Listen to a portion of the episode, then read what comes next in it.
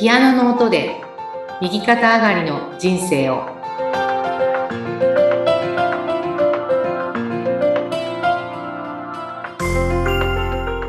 こんにちは東ひかりです。こんにちはインタビュアーの山口です。ひかりさん前回までたっぷりとこのお母様とのご関係をお話しいただきました。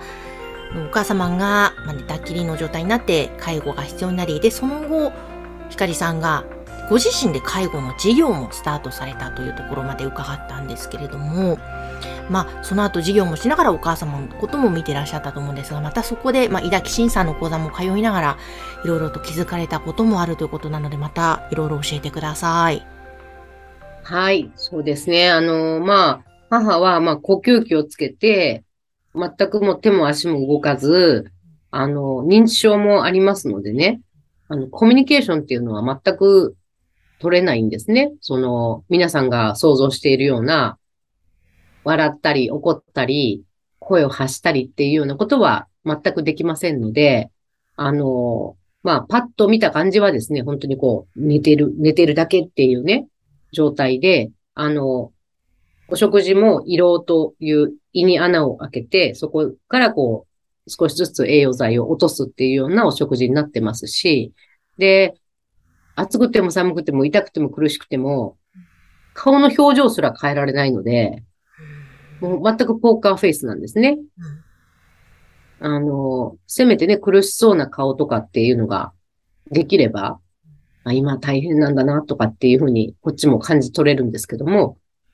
痛かろうがなんだろうが、あの、表情も変わらないと。でまあ、そういう方の介護って、どういう状態なのかなっていうね。まあ、疑問に思ったり、不思議な感じに捉えられるかなと感じるんですけれども、よく考えたのは、母はとてもすごい、こう、口うるさく私のことは育てたんですね。とてもあの言うこと聞かない子供だったっていうのもあるんですけども、もう、ああしなさい、こうしてない。そしてまあ、あの、長女だったので、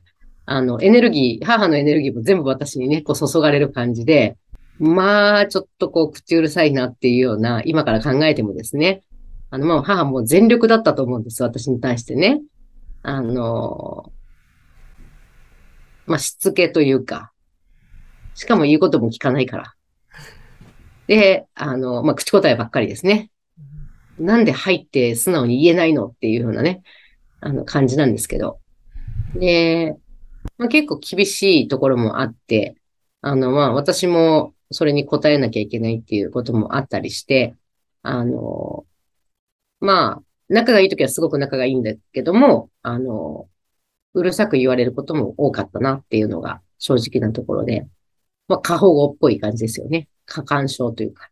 で、ところが、まあ、寝たきりになって、何も母はもう言葉では何も伝えられなくなったんですけど、あの、寝たきりの、になってからも、まあ、母ってやっぱりすごいなって、お母さんたちっていうのはね、まあ、その状態でも、私、まあ娘ですよね。娘をこう、教育するっていうか、育てるっていうかね、教えていくことがあるんだなっていうね。一生やっぱり母っていうのは生きてる限り母親なんだなって感じることがたくさん毎日あって、本当にこう、生きてるって何なのか、命って何なのか、そういうことをね、教えてくれたんですよね。まあ、大体において、私、あの、まあ、ずっと一人暮らし、そしてまあ、ね、あの、パートナーがいても、別にその子供がいたわけではないので、私は。あの、誰かのためにね、起きるってことは、まあ、なかったんですね、朝とか。はい。うん、あの、ね、お子さんがいらっしゃったら皆さんね、子供さんの、えー、お世話しなきゃいけないから、えー、ね、起きて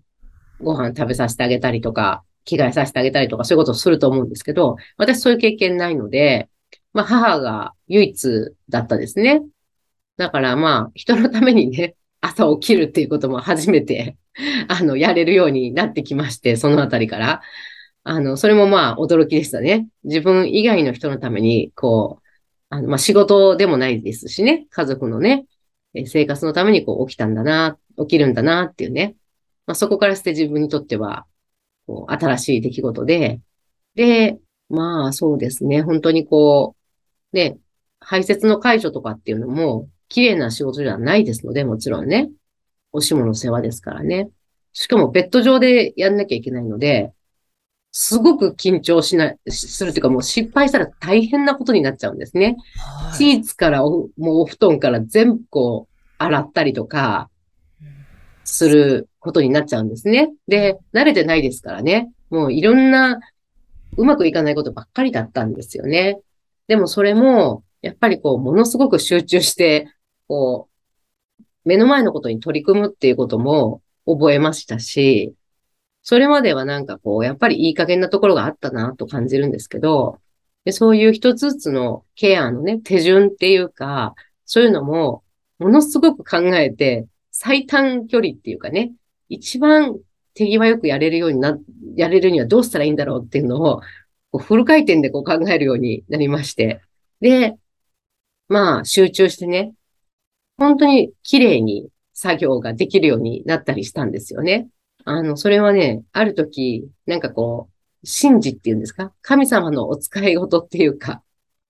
なんかそんなことにつながるような気がしましたね。はい。もう、あの、本当に無駄な動きを一切せずに、綺麗にこう作業するっていうのは、一つやっぱりこう、こちらは絶対気持ちもいいし、まあ相手も絶対、ね、体張ってみんなこう、教えてくれてるわけですよ。そういうこともね。自分の肉体を使って、私もね、私もそうですけども、相手のね、利用者さんなり母なりっていう、ケアしてもらう側の人だって、寝てるだけって思うかもしれないけど、やっぱりいいものではないですよね。気持ちのいいものではないですから。まあそこを、うん、クリアできるようになった。綺麗にね。おまあ、所作というんですか。もう本当にお作法のように私は 排泄の解除は上手になりまして。あの、本当に順番間違えるとずーっとね、もうお水流したり、そんなことばっかりやってなきゃいけないっていうような、あの、ことになっちゃうのでね。うんまあ、そういうことも学びましたし。で、まあ一番驚いたことっていうのは、まあ母は言葉をね、発しないですから、あの、まあ私のことを娘っていうことも分かってないと思うんですけれども、まあ認知症がね、進んでますから。まあでももうそんなことも、まあどうでもいいかなって、その時はね、もう私にとっては母だから、生きててくれるっていうことが、もう第一、毎日、あの、ありがたいっていうふうに感じましたし、で、まあ教えてくれたことは、やっぱこう命ってこう繋がってるんだなっていうことですね。あの、それをこう実感したのは母を介護してる時なんですね。人と人のね、命って、まあワンネスっていう言葉もね、今言葉としては皆さんしあの知ってる方も多いかもしれませんけれども、ね、私とも山口さん別々の人間ですけれども、命のね、底の方では繋がってるっていうような。で、母は意識もない、ないっていうか、その認知症でね、意識も、あの、クリアではないですし、言葉も発せられないけれども、私がすごいイライラしていたり、物事に対してね、こうね、頭に来てやったり、腹が立ったりとかしていると、まあ、それがたとえお家の中じゃなくてね、お外でも、仕事先なんかで、もうなんでこんなことになるの？キーっていうね、まあヒステリーの状態ですね。なってたりとかして、で、そしたらもう電話かかってきて、お母さんが大変ですっていうような感じで、もうなんかまあ母は遠く離れてるのに見てたのかなっていうような感じで、すっごい調子悪くなるんですね。いやーもう大変大変大変って言って、怒ってるどころの騒ぎじゃないっていうので、もう今度は私もパニック状態になってくるんですけども、あの、もう、いさめられてるというかね、まあ、母、関西の人ですからね、もう、あんたええ加減しときなさいよっていうような声が聞こえてくるかのように、やっぱりこう、ね、怒ってる時って大体自分以外のものに対してね、世の中だったり、あの、ね、誰か特定の人だったりね、まあ、いろんな、まあ、その、自分以外のものに対して大体腹が立ってるわけで、まあ、そんなことに対してね、怒ってたってもうしょうがないっていうか、まあ、そういうことをね、体を、体を張ってやっぱり母はね、そこをね、教えてくれたんだなっていうね。そういう経験がすごくたくさんありましたね。たとえそこで